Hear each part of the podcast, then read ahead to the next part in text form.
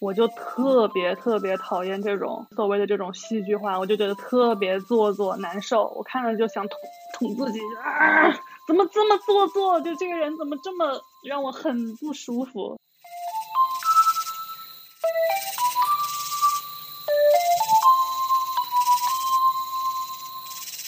这里是 Five Lake for Sea，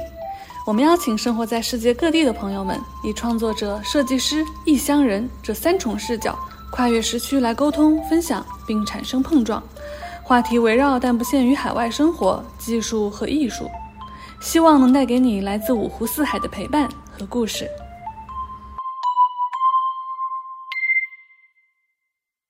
欢迎大家来到五湖四海。今天我们要开始新的一个系列节目，叫做《五光十色》。然后第一期我们来讨论一下，呃，国内一部非常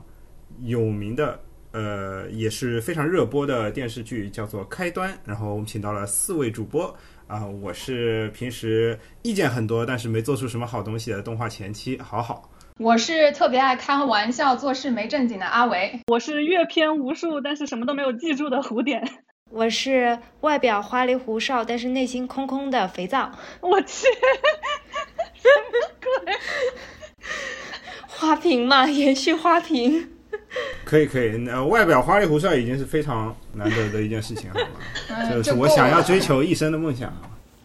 就想叫大家来一起来讨论一下这个节目呢。嗯，可能源自一些我本身的疑问吧。对，因为开端这个这个电视剧在网上得到了很很高的热度，然后有非常多正面的评价，然后也是某种程度上是国产电视剧中，呃，时间循环系列剧中的一个一个。比较有名的案例吧，然后，但是我在看的时候就觉得，嗯，可能自己呃，并没有那么投入剧情，然后也了解到我们群中的阿维，哎，挺喜欢这一部秀，哎，要不要先给听众介绍一下《开端》这部剧大概讲的是什么东西？这个故事主要就是一个长得特别好看的女主，在一个公交车上莫名进入了循环，然后因为她特别善良，所以她就在想方设法怎么样去阻止。阻止这个爆炸，所以他就利用了这个循环，然后跟警方合作，包括他买通了啊车上的一些乘客，最后经过无次无数次循环之后，他救下了 二十五次，不是无数，不是无数次啊，更正一下，二十五次循环之后救救下了全车人的故事。啊，阿维要要给我要不要给我们讲一下？就是你为什么你觉得这部剧好在哪里？对我琢磨了一下，我觉得就是我会觉得它好看。第一个是我看之前没有任何预期，可能还是预期会比较低。我就觉得两个年轻的演员能拍出什么好玩的戏，肯定就是那种很傻白甜的亲亲爱爱的戏。虽然我知道在前面会就好像有一些噱头的时间循环，但这是我所有限所知的对它的期待。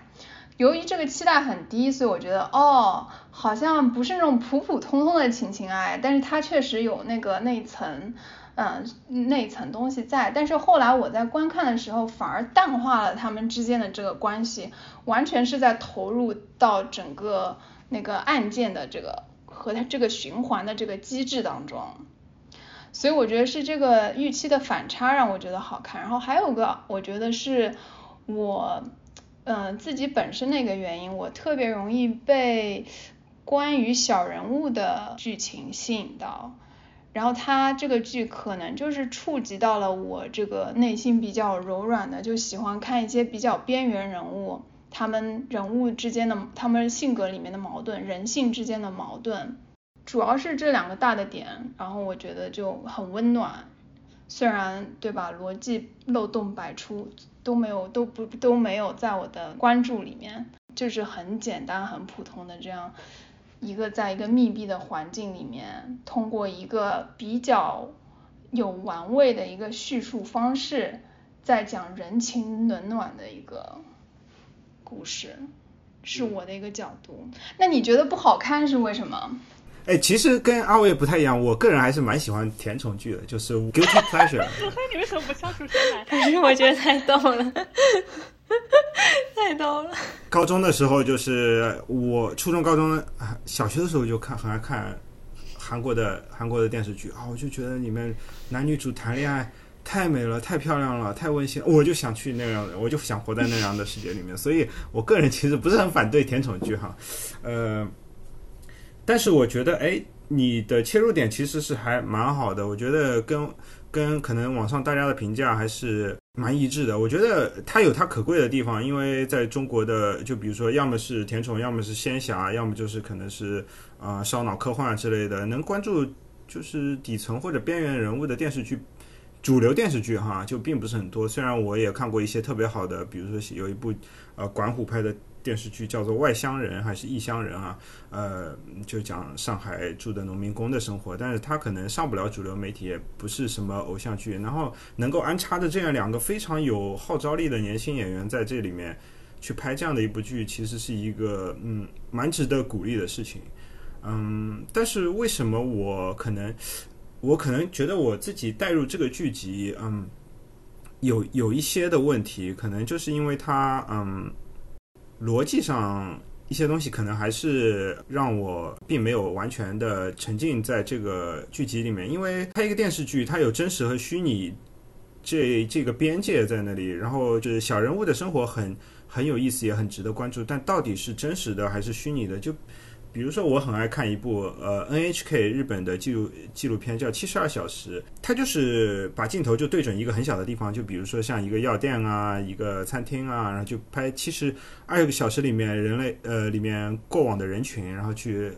看他们真实非常卑微、非常渺小的生活，去试图理解他们一下。我觉得这种真实的力量是非常大的。但是作为一部就是很强的科幻题材的东西，哎。这个呃，当他当小人物的生活相对来说比较的分散的时候，我还有没有足够的兴趣去继续挖掘它？比如说我们在剧集创作的时候，经常会问一个问题：我们为什么要去感同身受？我们为什么要去替他喝彩？这是一个需要解决的问题。这个是我我觉得可能从我的角度第一个要回答的问题。这两个这个小姑娘发现自己在车车上。然后进入这个循环，我为什么要看下去？抛开一切不讲，我为什么要看下去？它本身有什么吸引我的地方？就那个男生或者是那个女生也好，它不是科幻片哦。这个这个是要注意的，就是它不是科幻片，而且它也不需要讲为什么它进入了循环。我觉得这个这个它跟一般的科幻片，包括这种其他的循环科幻片很不一样的一个地方，就是它不是一个建立在，就是有点像它是个架空的，就是这么一个呃循环。我就告诉你，我我就是可以循环，你不用管它怎么为什么，就反正就是循环了。然后。你就进入到它循环以后，在这个过程中怎么去把你要做的事情做好？主要是他也没有讲清楚要干嘛，就是当时用那个男主的一句话点了一下题吧。可能他那个男主第一次循环的时候，他说的是我是游戏设计师，然后呃根据我们做游戏的理念来说，应该就是要拯救全车人，呃目标就达成，然后循环就会结束。然后确实最后也是这样一个结局。那我觉得他其实这个片子我觉得能还是能看下去，当然。如果不是因为我们要聊 这个，我觉得我很难，我很难。一个是我不会开始看，二个是我也很难坚持下来。你会在哪里放弃？你会在第几集在哪里放弃？我可能看了第一集，可能就不想看了。嗯，就怎么说呢？它有好的地方，就是它还是会有一定的悬疑感，就让你还是挺想知道到底怎么样了。对，但是我会觉得说花这么多的时间去了解一个到底会怎么样的结果。我回头看完之后是觉得有点，有点浪费我的时间的，嗯，就是回到评论刚刚你说的那些你喜欢他的点，啊，我跟好好一样，就是我觉得就是你你如果喜欢小人物，因为我觉得我看了很多我自己比较喜欢的，就是拍小人物、关心社会底层的这种这种片子，那我觉得比如说像贾樟柯的，不知道你看过没有？贾樟柯的所有的片子你那你应该都会很喜欢。他全都是讲底层的，而且讲的特别细腻，讲的特别的真实。嗯，就是故乡三部曲，江湖儿女，三峡好人。然后你去看他，比如三峡好人中，像这这部片子在国际上也是有巨大的声誉的。它里面也有这种真实和虚幻的混合，就是它里面有一栋那个三峡要要拆掉了，有一栋那个。吊尾楼，然后最后在一个画面中，那个楼变成一个飞船飞走了。他这个就是在这个很真实、很写实的片子里，又插入了一点这种后现代的这种这种感觉，让你看到了这个现实中间很奇幻的一面，还蛮神奇的一种体验。它跟当然，你不能在艺术上去跟这种电视剧比，就是还是得承认，就是在电视剧这个品类里，我觉得开端一定是有很多它的可取之处的。嗯，但是你刚刚说那点，我认为还有很多别的可以有做的更好的，你可以去把你的时间花在那些地方。嗯，但是阿就是像阿维在诉求，比如说俊男靓女的小人物生活，你你把贾樟柯拿出来，他是完全另外一个品类的。就呃，当然，我觉得这样的比较可能不太公平啊。贾樟柯他就是以那个。呃，出名的，然后你在一个就是大众流行口水片里面能看到小人物，这是阿伟比较欣赏的点。再补充一点啊，我觉得就是可能我，但我没有看过贾樟柯，但我的理解是他的风格是不是比较写实的？就是他的写实，就是说他这个人就是很真实，就是没有那么多的戏剧性。我觉得他这个片他把小人物戏剧化了。就你看那个中二少年，他其实并不是哪有一个正常生活里的中二少年是这样的，你只要呼唤什么我的那个名字，我就会站出来。我觉得就是因为他对于这些。些小人物赋予了某些矛盾，就他可能一下子看上去让你觉得，包括他一开始的设定也是因为凶手是在这个车里面的其中一个人，所以那些看上去很热心的那个那个网红大叔，就是你你开始一开始的视角是可能是在怀疑这些所有人的，然后你看到一个戴着一个这样子的面具的人上来，你。就对于我来说，我的一下子的感觉就觉得这个人肯定有问题，所以我是非常享受他对于人物的这种戏剧化的处理的。嗯，这个就像一个画作一样，就是那个是一个写实的画，这个是一个非常冲突比较大，但是他不写实，他有理想主义在里面，他有很浓重的那个他作者，嗯，他他导演他写剧本的剧编剧他自己的观点在里面。啊，我觉得这是他比较吸引我的地方。这可能真的是涉及到个人的喜好的问题。我就特别特别讨厌这种你所谓的这种戏剧化，我就觉得特别做作难受。我看了就想捅捅自己，啊，怎么这么做作？就这个人怎么这么让我很不舒服？因为我觉得就是我比较欣赏个人喜好啊，个人喜好那种。就让人感觉非常哎，不是演出来的那种，而是就是自然的那种。但是你可能更欣赏那种比较夸张的那种。嗯，我看到阿伟的笔记里有说，就是他很喜欢开端里面那个什么，就是那个老伯从箱子里拿卫生巾那段，可能比较感动哈。对，那个是我认为全剧中在逻辑上最大 bug 之一，就是谁会在公交车上找人借卫生巾？你要在公交车上换给大家看吗？你是不是还是得去厕所里换？那你去厕所的路上是不是有个地方可以拿到卫生巾？在这里我就是要补充一点，就是说我在美国的经历是很多的公司的至少公司女厕或者是很多公公厕，它是有就是公司的女厕一般都是有那个卫生巾和卫生棉条随便拿，然后公厕有很多我是见过那个自动贩卖机的，就是你投个两个 quarter 进去你就转一下就下来了就可以用。对，我觉得这个就是我希望，如果中国的公厕什么很多已经在越来越好了，然后就是以前可能没纸，现在可能慢慢有一些有纸了。那我觉得如果能够再进一步，可能希望就所有的厕所女厕所都能够有可以能拿到这个卫生巾和棉条的呃装置。对，但是我觉得这个地方也是剧情的一个就很太让我感觉很不自然。肥皂怎么看看这部剧呢？我觉得就是阿伟说这个对小人物的。描写是我也有感觉到的，我觉得总的来说这部片它是一部可以的片，就是中等的片，但它的确没有朋友圈或者是网络上吹的那么神。我我看这部剧的时候，的确就是看到我朋友圈里好多曾经不说话的人都开始就说哇开端太好看了，然后就一直在给我剧透，然后我跟我男朋友就觉得说要在剧透之前把这部剧给他看完，否则的话我们俩就看的就没有意义了，然后就开始看，看到后来我觉得总就总的一个问题是它的题材对于我这种不怎么。看电视剧或者电影的人来讲是挺新颖的，就这种循环的题材。但是我觉得第一个问题就是剧情太过于拖拉。我就特别记得，就一开始的时候我们还有哎好玩哎，快点下一集，快点下一集，我要看怎么样。然后到后来就开始疯狂的快进，我怎么又在讲小人物啊？我不，我根本不在意这些人，你知道吗？我就想知道他讲这个故事如何呃牵连到他这个整个故事的架构的，或者对这些故事有什么影响，你知道吗？就是我觉得他花太多时间在描写小人物描。写他们就是演技上，导致我看的时候有些分离，我就觉得突然又进入另外一个世界，但是这个世界并不能够帮我，或者他这个事件并不能帮我更好的去联系这个故事的主旋律，或者他想要表达的一个事情，所以就这就会让我就。看到后来就觉得有点呃精神分裂，我就觉得，然后后来看到一半呃开始描写小人物，我就说哎挺好，小人物里面他还要搞社会问题，什么呃就是被对啊什么网络舆论呐，然后就各种的，然后我就觉得就有点被压垮了，我觉得他想给我的信息太多，他想要说的太多，但这不是我看这部剧的一个。重点我其实就是想求那种情节性，然后想让他快点就激进的讲一个故事，但是我不并不希望他告诉我那么多道理，我觉得他反而失去了一种电视剧的娱乐性，就对我来说。尤其是你看到那个结果的时候，是不是很扎心？觉得哦，这是什么？是啊，就就整了这么久，最后居然这样一个结果。对啊，就是什么鬼的感觉？嗯。当然不得不说，我觉得呃，阿维。跟我们相比是一个更加高级的观众，我我我可以这么说，就是因为嗯，在我制作的经验里面，就是呃每个观众的呃这个注意力是有很有限的，然后有一些人他的能力就很强，他可以他可以把注意力延得更长，然后对所有的事情都保持一个兴趣，他的他只要有一个一个 mystery。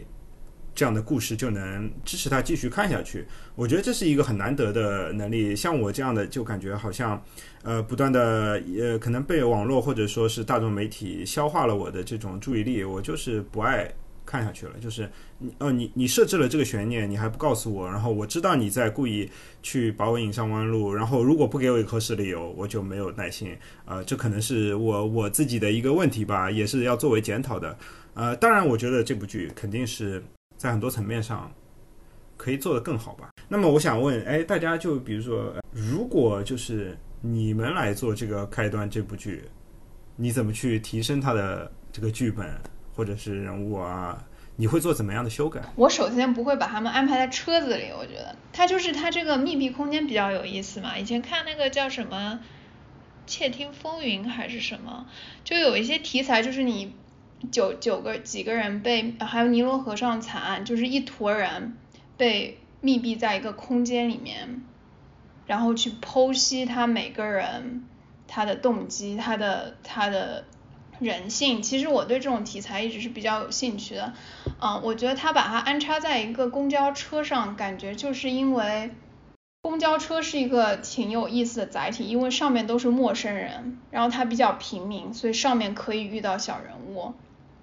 但它的局限性在于，你没有很多的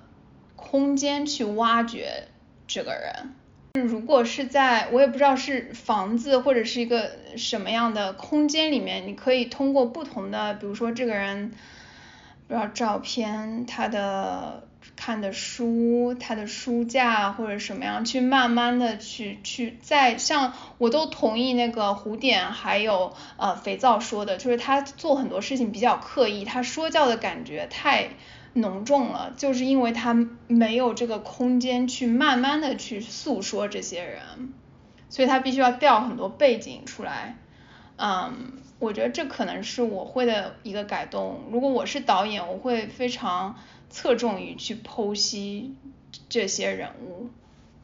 可能是我的一个角度。就是我刚开始看的时候，他进入循环就很离谱了，所以这里我就放弃了，基本上就是说，哦，他他是个循环，我知道了，他想要把这个故事拆解开说，他不想要线性的去说这个故事，然后我就我就说那好，那那你就那么说吧，所以我就完全。也就不去想要去追溯它里面那个时间点，就是它包括他在说哦，我们是几几几点几点爆炸的，然后这里的路线是怎么样的，然后警察的右手受伤了，呃，当然这个是人性的一个细节，就是他跟他徒弟之间的一个关系。就对于这种细节，我我会更更加注意，而对于一些就是和整个案件、整个它游戏机制有关的细节。我就会比较容易去疏忽，所以如果我去重新拍的话，我就会像肥皂说，就不用说那么多，就把注意力就集中在挖掘这些人的人性。嗯，我觉得如果是我来拍的话。我肯定会扩大就是男女主角之间的情感戏，然后把那个呃 卢迪嗯带进这个三角恋里面，来满足一下像好好这个样子的甜宠剧爱好者，这样我能吸引更多的观众啊！没有没有，就是咱们就 言归正传，就 是我更喜欢那个卢迪，那个男主。对，我就想卢迪加入进来，跟他们一起战斗啊，就人多越好什么的，就是亢奋。但结果卢迪和男主在一起了，好吗？最后，哦，那更爽了！我的天，哇！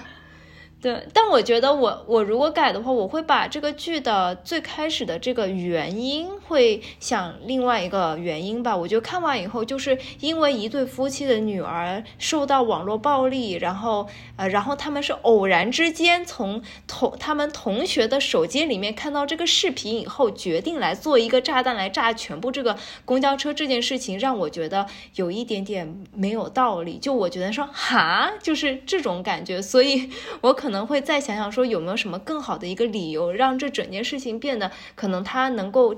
就如果你想挖掘社会底层的话，可以更加去走社会底层的一种人性方面一些故事吧。我觉得就这个缘由，我可能会嗯。再花更多的时间去想一下，然后，然后我还感觉就是在看整部剧的时候，我就唯一一个想法，就每次他们开始说阻止爆炸的时候，我在想说，为什么你就不能把那个人摁住，摁住以后，然后你就把那个抱起来，然后就不会发生什么，就会有很多这种想法，你知道吗？然后我觉得这种想法就会让我身为一个观众觉得导演很蠢，对不起导演，但我就会觉得就是很蠢。虽然大家也说就在那个车上可能想不到什么的，但我还是觉得就是我可能会把观众尽量可能想到可能性都。就大概做一下，然后没有成功的话也给个理由嘛。你不能就这么明显一个事情你不去做，对于我这个观众来讲，我心里就一直痒痒的，就感觉就是你怎么不挠那一块儿的感觉，嗯，这可能是我会改的一个两个地方吧。对，呃，我觉得先从角色的塑造出发，就是你在塑造这个角色李诗情，他他要上这个故事，他是怎么样的人，然后他怎么他有什么样的性格，他为什么这个事情发生在他身上。而不是在别人身上啊，就就就相对来说是要有有一些原因在里面的。就比如说，嗯呃同同类题材的呃其他的一部电影叫做呃土拨鼠日，一个嗯一个对生活嗯毫无毫无热爱，然后对自己的就身边的人都非常非常刻薄的一个人，突然被困在了土拨鼠那一天。然后他就要找到自己出去的这个理由，然后就是，然后发现他对生活又又重新拾回激情，然后然后重新找找到爱的时候，他就就又回到了自己生活中。这是发生在那那作为这个李诗情这个角色，他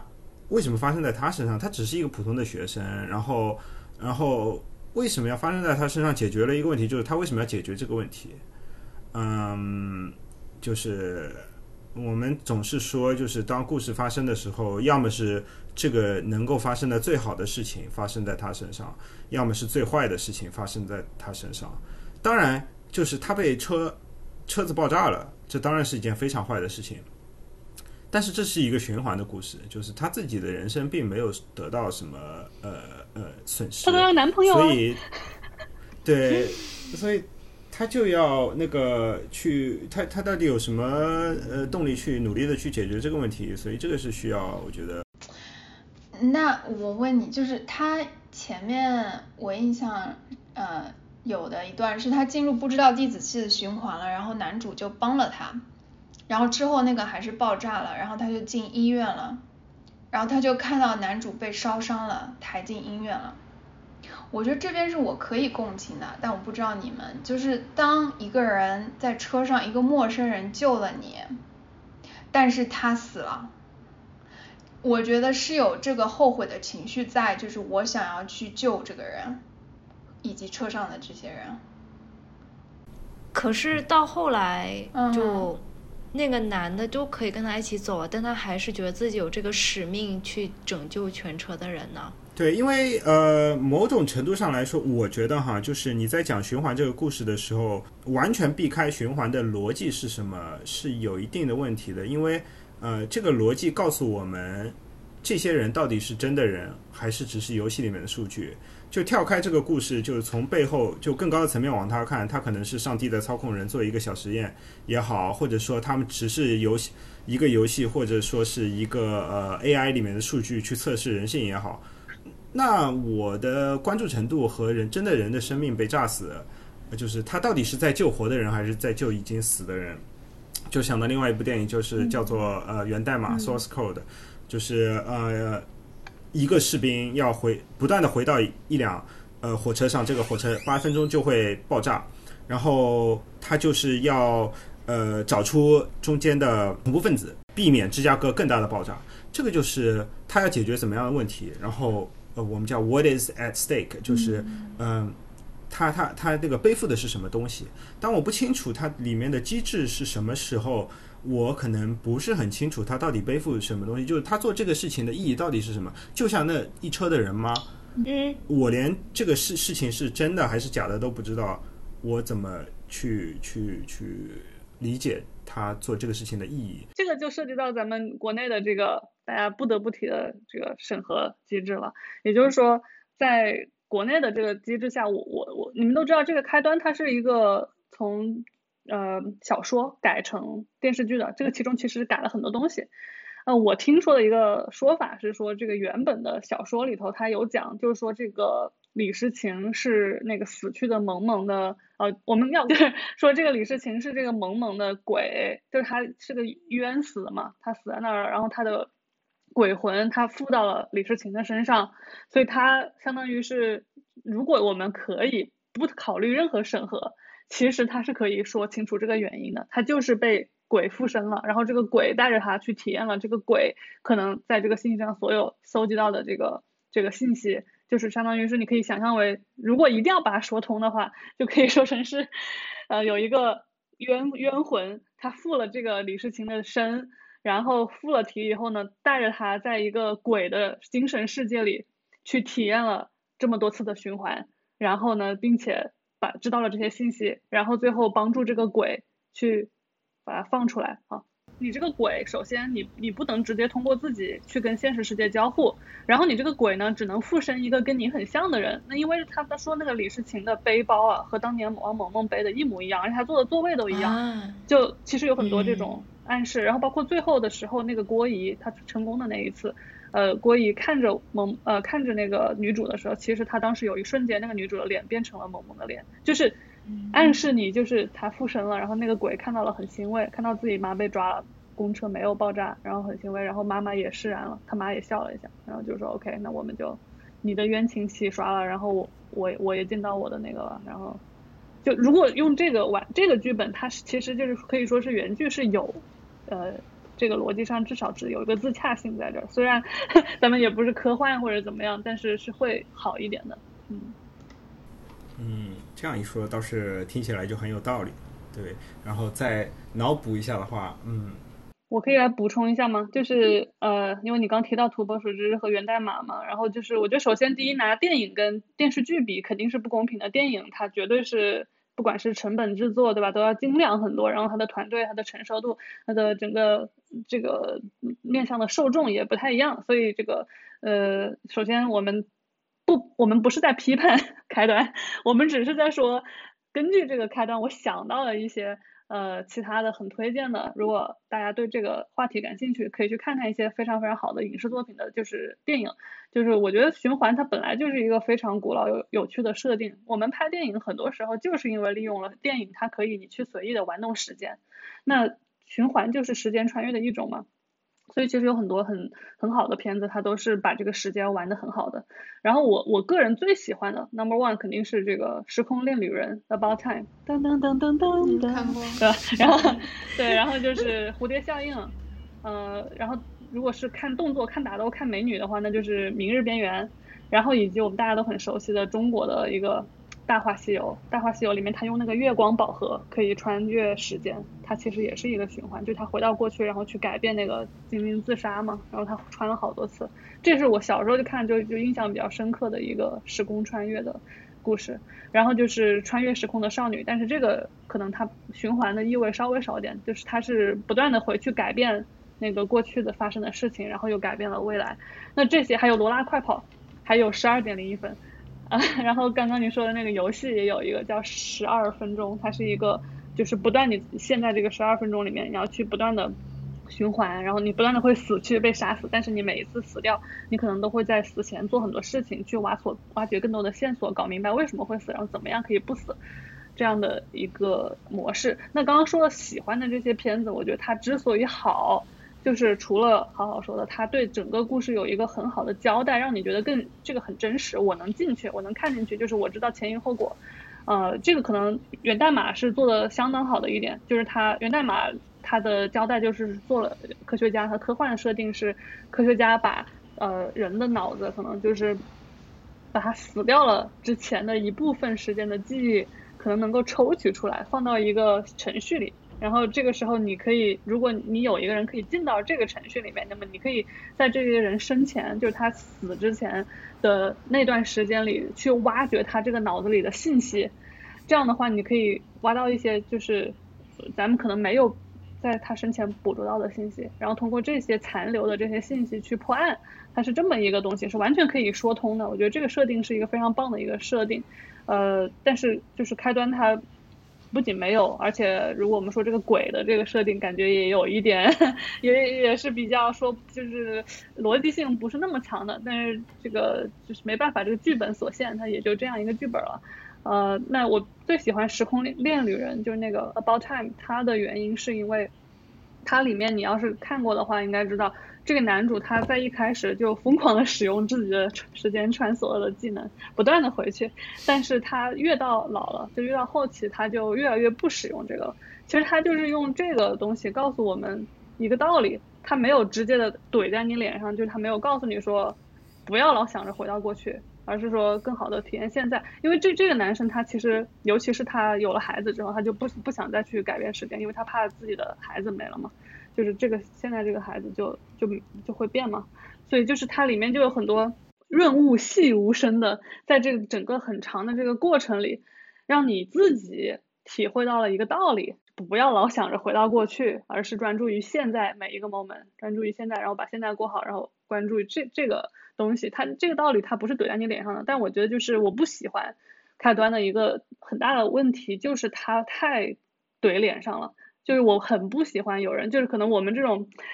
个性比较强的人，特别不喜欢别人跟你讲道理。你跟我讲道理，我就想跟你故意对着干。但是如果你是很，就是不不是跟我讲道理，而是让我觉得哦，原来我自己想明白了这么好一个道理，我就会觉得哎，这个道理很好哦，然后我很相信你，我愿意愿意听这个道理，就是这么一个。差别，但我觉得就是他他玩时间，就是编剧玩时间，其实他有很多种玩法，就是他想说的东西会很不一样。就时间是一个人都惧怕，就一直在思考的一个事情，所以，我开端里面其实它是很浅的，我觉得很浅的运用了我们就是想要回到过去，这不是他编剧想要讲的一个点。就是他，我想要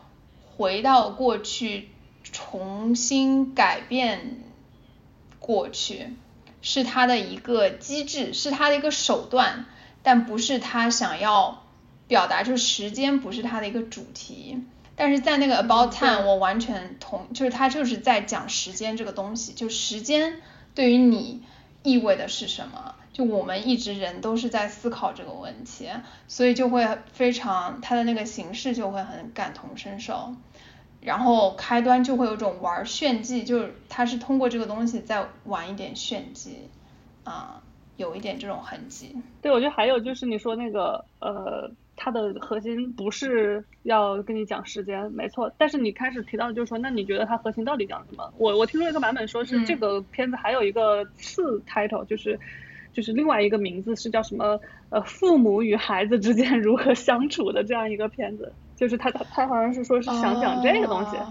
那如果是想讲这个主题的话，就我觉得那他也是挺失败的，就 就从这个角度上来说，为什么呢？就是就还是回到刚刚我的论点。我觉得一个剧如果要表达这么一个东西，它应该要做的是润物细无声，而就是很让你自己体会到，而不是怼给你。因为它里面最后，比如说那个呃二次元小哥的爸爸妈妈最后穿了 cosplay 衣服，有的人可能会觉得哇啊好温暖，我觉得好扯淡，就是 就是我就觉得什么嘛，就 why 就他爸妈又没有进入循环，他们为什么突然就变了？然后包括其他也是那个瓜农，瓜农的儿子，他在那边保险卖保险，他从小就在说他妈妈的，因为他妈很嫌弃这个老公嘛，他们全家人肯定都很嫌弃这个瓜农，就觉得你犯了案，你是劳改犯，而且在他们的这种认知里，肯定这个他不太可能原谅他爸的，他又没有进入这个循环，那他爸只是给他。带点瓜过来，然后他就突然一下变得哇，好喜欢我爸，然后好感动，好好开心，这根本就不现实。然后就我觉得说这个也是让我看到一个很，就我愿意，就是我恨不得我能够单纯一点去相信这些美好，但不好意思，就我可能太老了，就是我内心太黑暗了，我没有办法去相信它里面拍出来这些东西，因为它给我的感觉就是在我看来不是一个很感动，而是一个很不真实。那我觉得说，像社会底层的人民问题，比如说这些挂书香的书，他们跟子女之间的问题，难道是互相不理解吗？根本不是啊，他们的问题是穷啊，他们最大问题就是穷。为什么这个社会没有给到他们愿意付出劳动就赚到钱的方法呢？这才是问题啊，这个才是现实中间就是应该去想明白，为什么他们不能过得更好一些？然后是什么原因导致他们没有办法过得更好？就是剧中给他们的这个看似美好的结局是拿到这个见义勇为奖金，然后和家人获得一个和解，和家人团圆。它不具备任何的现实指导意义，因为就算所有的人都去做见义勇为，也不可能都拿到奖金，而且也没有那么多见义勇为给他们做，而且也不可能不太可能因为拿到这笔奖金就真的和家人和解。嗯所以我就觉得这这在这一点上，我会让我看到我作为一个看到了很多这个社会。很黑暗的一面的人，我会觉得很难受，就是我会觉得太虚伪了，太虚假了，让我觉得没有没有真实的指导意义。然后就是我我比较不爽的另外一个点，就是他那个里面太多废镜头，肥皂也提到了，就是他的废话和废镜头多到让我觉得，呃，你为什么要欺骗我感情？就是因为我会下意识的觉得你每一个镜头，就像比如说隐秘的角落，它里面每一个镜头每一个细节都是有道理的。它都是后面可以连起来的，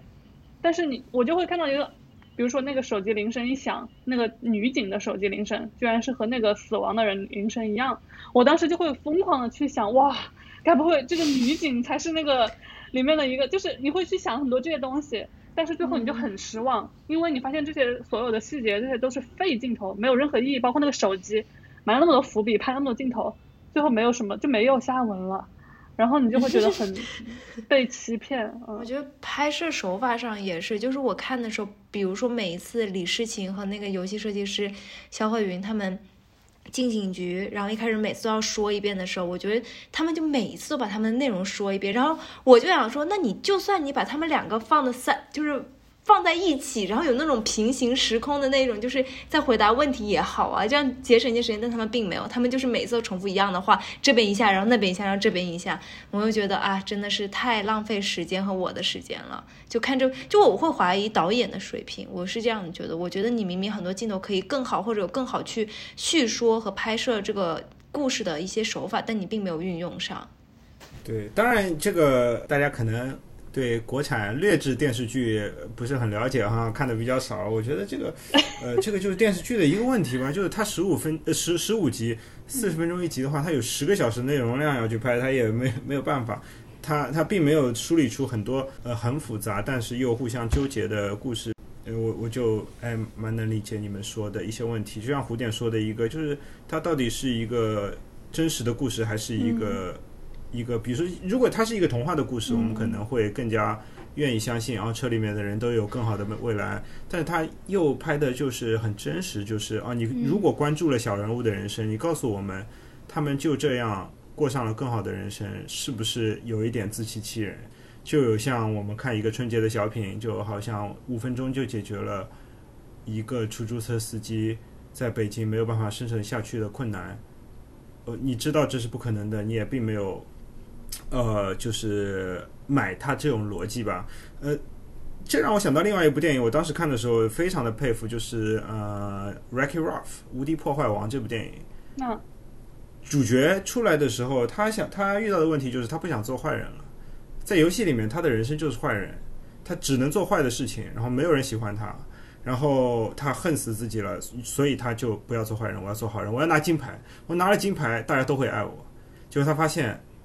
哦，拿了金牌大家不爱我，然后呃，就是我想要成为好人，并没有成为好人。但是，就三炮在这个整个他在经历了一切事情之后，发现，呃，他的人生注定做坏人。然后，当有一天他选择去做这个坏人的时候，他并没有，并没。并没有就是那么痛苦了，因为有那么一个小姑娘愿意相信他，他就说我愿意去去就拥抱我自己，然后就做做做一个坏人，就这次做一个坏人。然后你在结尾的时候会发现，就是他回到了他原来那个社区，然后继续做着同样的事情，但是整个世界改变了，然后你就觉得哎呀好神奇啊！就就是他他并没有得到他想要得到的，就是但是他想得到了他。更多他想要的东西，可能说是，或者他得到了他真正想要的东西。嗯，对这点我特别感同身受。就是我以前特别不喜欢结局是美好的片子，就是我觉得那就是不真实。就是我特别能够理，然后我就看了很多非常接近于真实的片子，就比如说我一直喜欢推的那个广告狂人。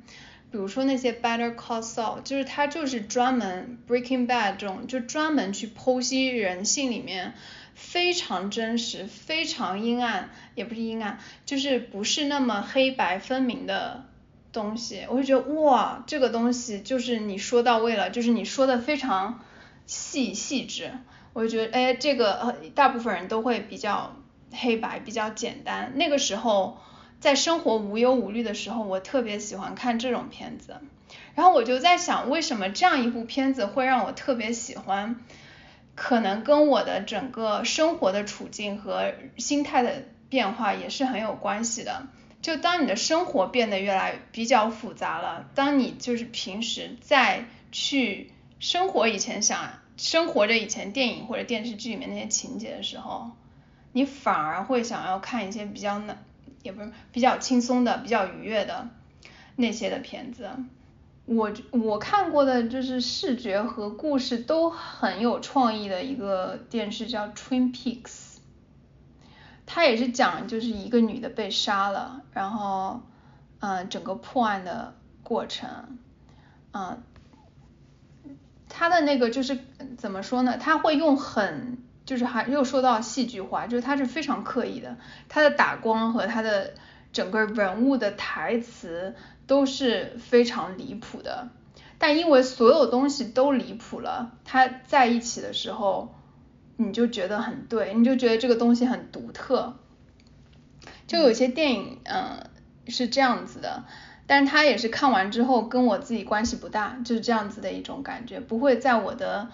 嗯，是人生或者是我的这个思考里面沉淀下来，也是一个看完之后就很爽的一个电视。对，当然百分之九十的电视剧可能都是这个样子的，看完就过了。这样的话，然后你去，因为它呃电视剧本身就是一个相对来说比较快餐的消费吧。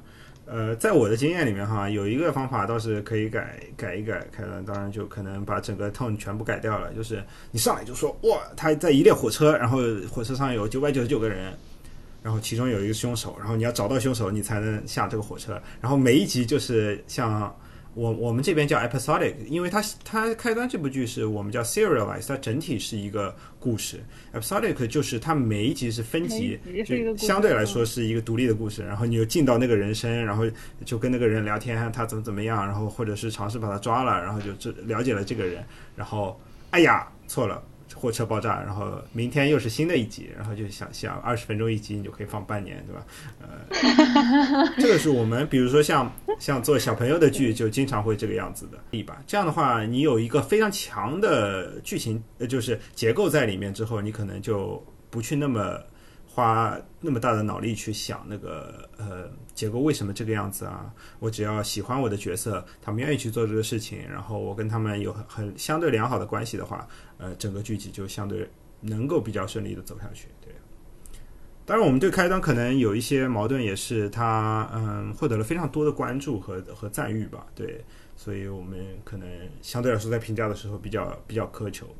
就是。除了开端之外，你们有没有看过其他的那种爽剧？虽然看完就忘，但是但是你达到了一种爽的高潮。我我想知道一下有还有哪些别的这种爽剧。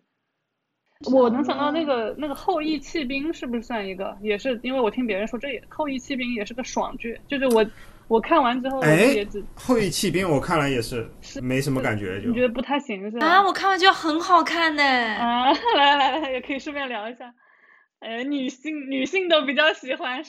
出了口气可能。哦，那 Queen's Gambit 我挺喜欢的。哎呦，不好看的呢。哎哎，一看就是反女权还是怎么说？后裔骑兵好像就真的是男性和女性就是差别。有一些大，就是女性就是就是自我实现的爽剧嘛，就超级英雄片。哎，这个说的挺好，对，就是我们有一点我们的超级英雄片这种感觉。对他就是詹姆斯邦德反过来嘛，他每一局下都可以赢啊，然后他想睡所有的人他都能睡，开心快乐。所以你不喜欢了，你对这个有意见了还是怎么的？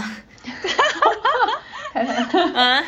解释一下。我不知道怎么代入啊，不知道怎么代入，就像我们不喜欢好不觉得女主漂亮，要是女主漂亮点，你可能就。女主很漂亮啊，因为女主只符合我们女我们女性可能更喜欢那个那个审美。她其实长得很怪，她长得很张扬的特点。嗯，对，就很多男的不也不能说漂亮。就比如说我像看另外一部电视剧，女主非常的漂亮，就呃《Marvelous Mrs. Maisel》。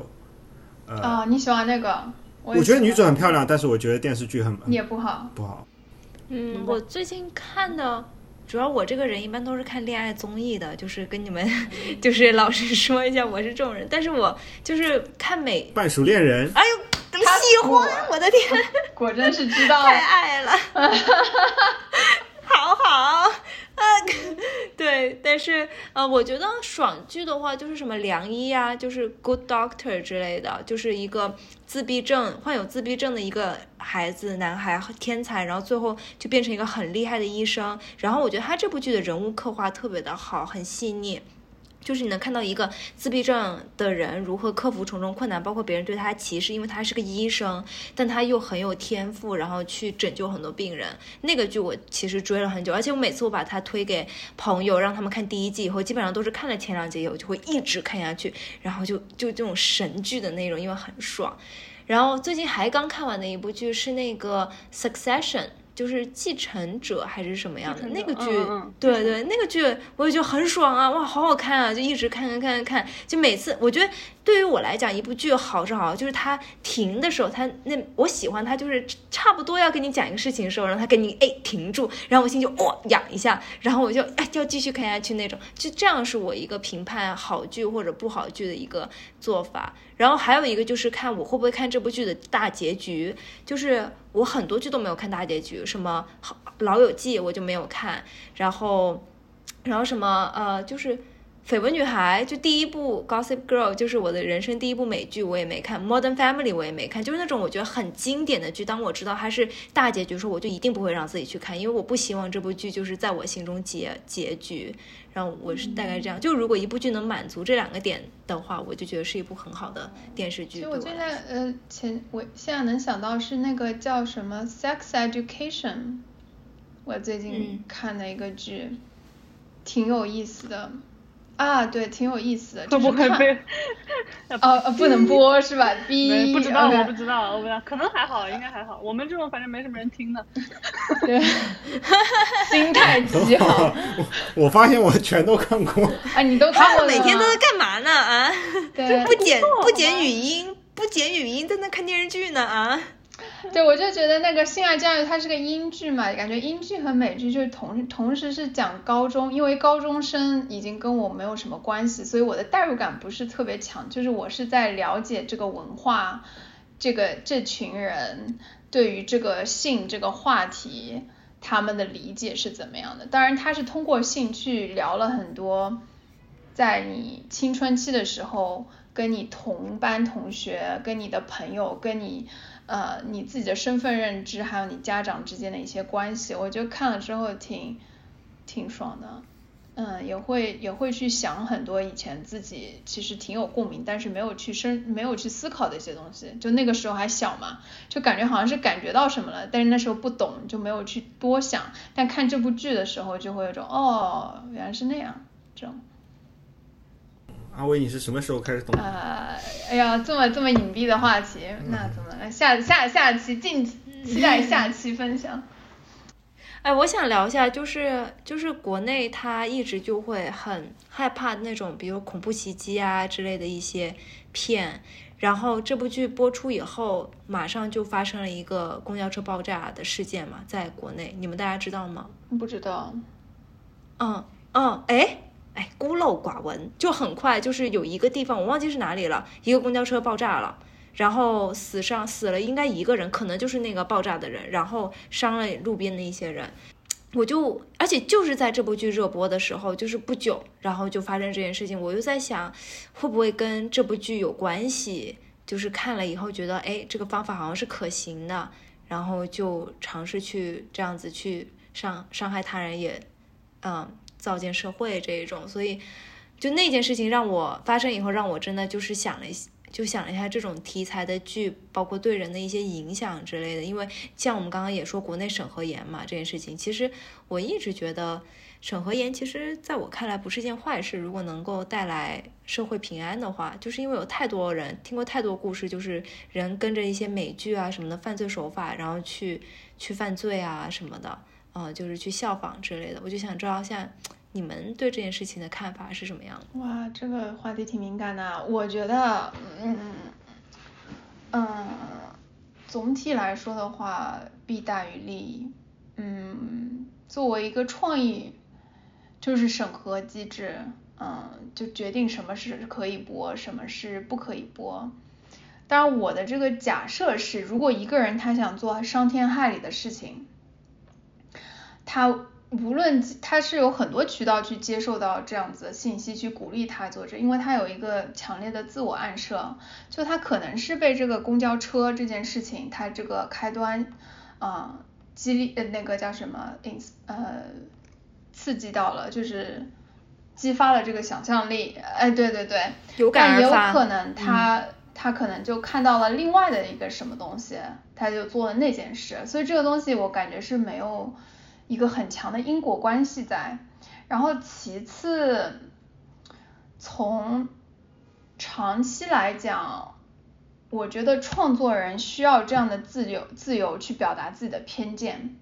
我觉得创作人跟科学家或者跟其他这些不同的地方，就是他不需要保持绝对的公正和绝对的清醒，就是因为是每个创作人他对自己对这个社会有自己的观点。然后这样表达了之后的一个纵向，作为观众，你吸取了不同的这个角度和观点之后，自己产生的一个思考，我觉得这是一个创作者他的他的一个最有价值的地方。但是因为出于良好的这个 intention 这个意图，嗯，让就是做这个呃审核，但是 但是最后我觉得它的副作用是会大于。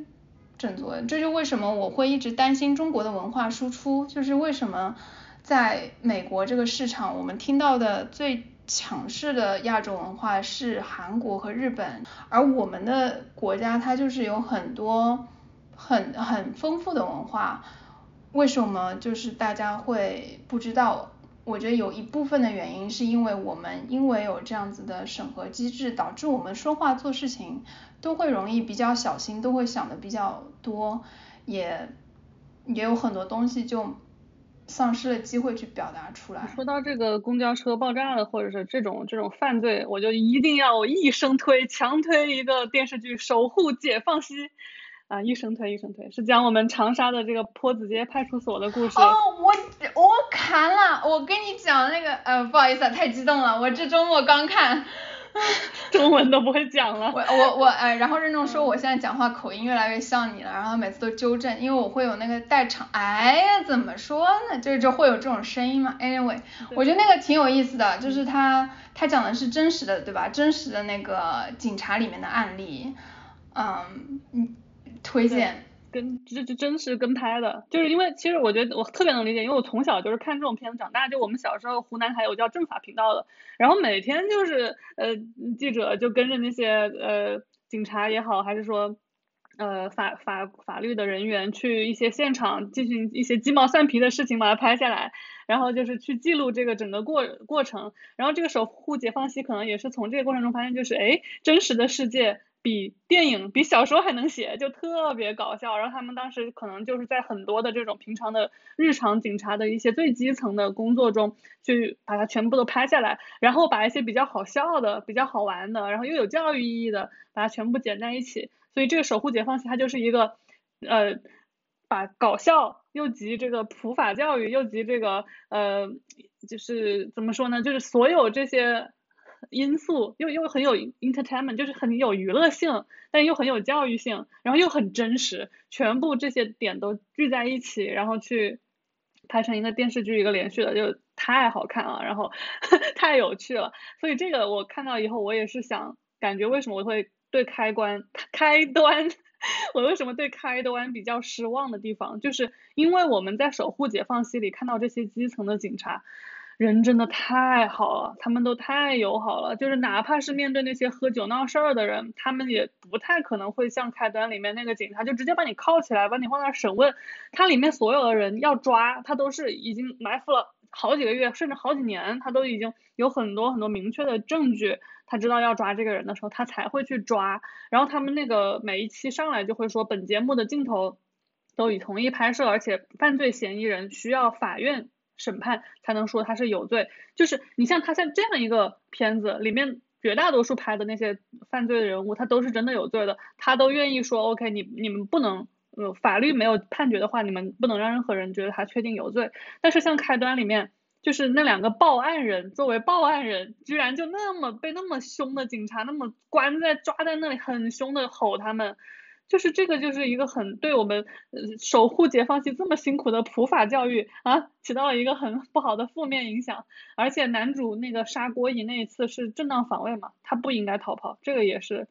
我觉得一个很大的纰漏。我觉得你既然你要拍这种东西，你就不应该出现呃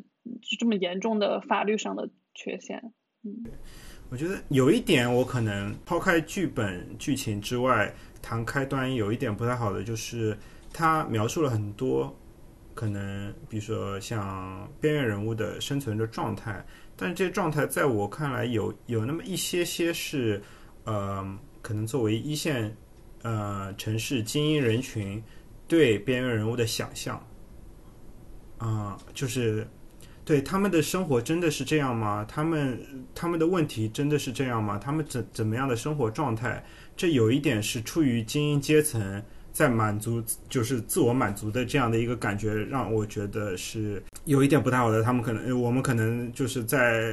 初想的时候，他们就是被挤压的，他们就是要反抗，然后他们就是被漠视的。但其实发现，不管是什么样的人群人，不管多挤压，他们都是有很强的向上的动力，想要过好自己的这一生，然后去呃拿这一切去可能去去 cope 自己所处的人生吧。就是人生还是充满了百态，并没有办法很就是。做到很真实的还原，或者说是很艺术化的还原吧。我觉得，可能这样的一种来自精英主义的傲慢，可能是我自己自己会告诫自己，就是说，哦，我来自一个比如说四线城市，然后在在中国也在美国，就是受到了很优秀的教育，然后生活也不错，但不要去去以我自己的一个很高的姿态去。这个说太对了，就让我想到那个你们不知道有没有知道，上去年很火一个叫。谈谈交通是一个四川的，对吧？他这个就是也跟解放西很像，他是个纪实，就是一个真正的一个交警，他把一些人拦住，然后你在这些人的故事里看到了他们的辛酸，看到了他们的真实的生活，你看到了很多让人揪心的这样的故事。但是这种就是一个真真实实的以他们的角度，然后你去去观察他们，去去描述他们，就把他们放到这个。更大的一个地方去让他们让大家去知道被看见，但是开端充满了这种让我觉得想象，就是我现在非常怀疑一个真正的处在他描述的那样阶层的人去看这个开端的时候，他真的是会觉得暖暖心吗？还是他会觉得讽刺？我觉得很难说。嗯，我觉得除了这个，还有一个就是不仅仅是一种想象，还有一种 judge 在，就是。有一种就是你们应该要让你们的生活变得更好呀，你们应该要做对的事情呀。就是在这么说的时候，其实是一部分是在否认他们现在的状态。就是所以就是我我对于小人物，确实就是对于他们的直接的描述是更加有诚意的一种像今年赵婷拍的呃，可能奥斯卡最佳电影呃《无依之地》里面，他他也体现了一些可能小人物，一群就是在美国的流民，就是只能只能住在一种特别简陋的 van 里面，然后有没有工作的，然后有就是想想要出去玩的，然后也有就是得了癌症治疗不了，就是吃止痛药的，然后也有就是像我们的那个女主角，嗯，就是到处接点零工，不愿意去有一个呃固定，因为这个或者那种原因不愿意有有一个固定家庭的这样的人，但是他并没有说哪一种是好的，哪一种坏的，或者哪一种是对的，哪一种是错的，这就是他们的生活，这就是他们他们遇到的问题，或者是说这就是他们的快乐，嗯，我觉得可能作为就是看这样的电影的时候，你觉得你呃也少呃少一点以本本有的立场去去在评判，拿你自己的标准去划他们，而更多的就是只是我观察他们、体会他们、了解他们，对。对，《无依之力》里面有一个片段，就是他不是去他朋友的一个家，那个家特别好，好像是一个男的，对他挺喜欢他的，但是他就是睡不着，他说在那么好的床上他睡不着，他就跑到自己的那个车房里面去睡了，然后他就离开了。他就觉得那才是属于他的一种生活方式，然后我觉得整个影片就没有很强的一种，我觉得你应该是怎么样的一个生活方式，这好像是我普遍看下来中美有时候嗯影片的一个侧重点，因为它整个影片的开端是讲他的那个厂子还是他本来住的那个地方，因为那个厂子倒闭了，所以他就不得不他又没有退退休金啊这些东西，他就不得不走。过这种生活，但是他也好像他他骨子里面也是非常享受这种漂泊无依，他有一种矛盾在，他想他觉得好像我不应该这样，但是当我到达一个很安定的环境里面，他发现那又不是他想要的，然后最后的影片也没有做过多的评判，只是在观察这件事情。对于整个你拍电影来说，你拍讲故事来说，很重要一点就是你可以有一个。很大的呃，不一定有很深的道理，就完全讲的特别完美的一个设定，比如说《流浪地球》，就是《流浪地球》的一开始的设定是很站不住的，就是人类有上千、十几百万种不一定要把这地球推出去的方法去拯救这个地球，但是它不用管这么多，就是我我现在就是要讲这个《流浪地球》的故事，那么这是它一个设定，但我觉得它是一个很好的故事，原因就在于它所有其他的都是。在这一个设定的基础上去展开的，而没有再去增加更多的新的奇怪的、没有讲清楚的、不合理的设定。就是你讲任何一个故事，你是可以有一个基础点，比如说你《三体》里面有黑暗森林，它不一定就是真的了，但是就说它有这么一个作为最最最基础的，就像你数学也是，你不会有有万条公理的，你就那么公理就那么几条，你其他的东西都是在公理之上去推出来的。它这样就会让整个剧、整个故事的逻辑非常的舒服，非常完善。就是你如果一个道理就是一个很凭空来的，你还来五六七八个，就都是凭空来的，都没有很完美的基础，那整个故事就是一个非常让人无法代入，然后逻辑不完整的一个这样的故事。呃，在我看来，开端就是有太多的说不通的地方，什么警察又来了了，然后就是进入了很多不需要的因素在里面，就嗯。不够完美这个剧本，嗯嗯，好，今天聊的不错哈，大家狂喷了，开端，非常对不起阿维啊，这个啊，对不起观众，没有代表很好的代表你们的观点，啊，希望网民热情的来喷这三个臭不要脸的主播，好吗？恬不知耻，对啊，但是同时也也希望这个呃国内的这个影视剧创作中在万难之中哈。能够创作出优秀的作品，大家呃共勉共勉。嗯，好，那今天就录到这里，感谢。好，是的，是的，我觉得还是很好的，对，这还是个好片子，只是说我们希望它做的更好，才才会。好，可以了，好，好，不，你这里就不用录了哈。剪掉，剪掉。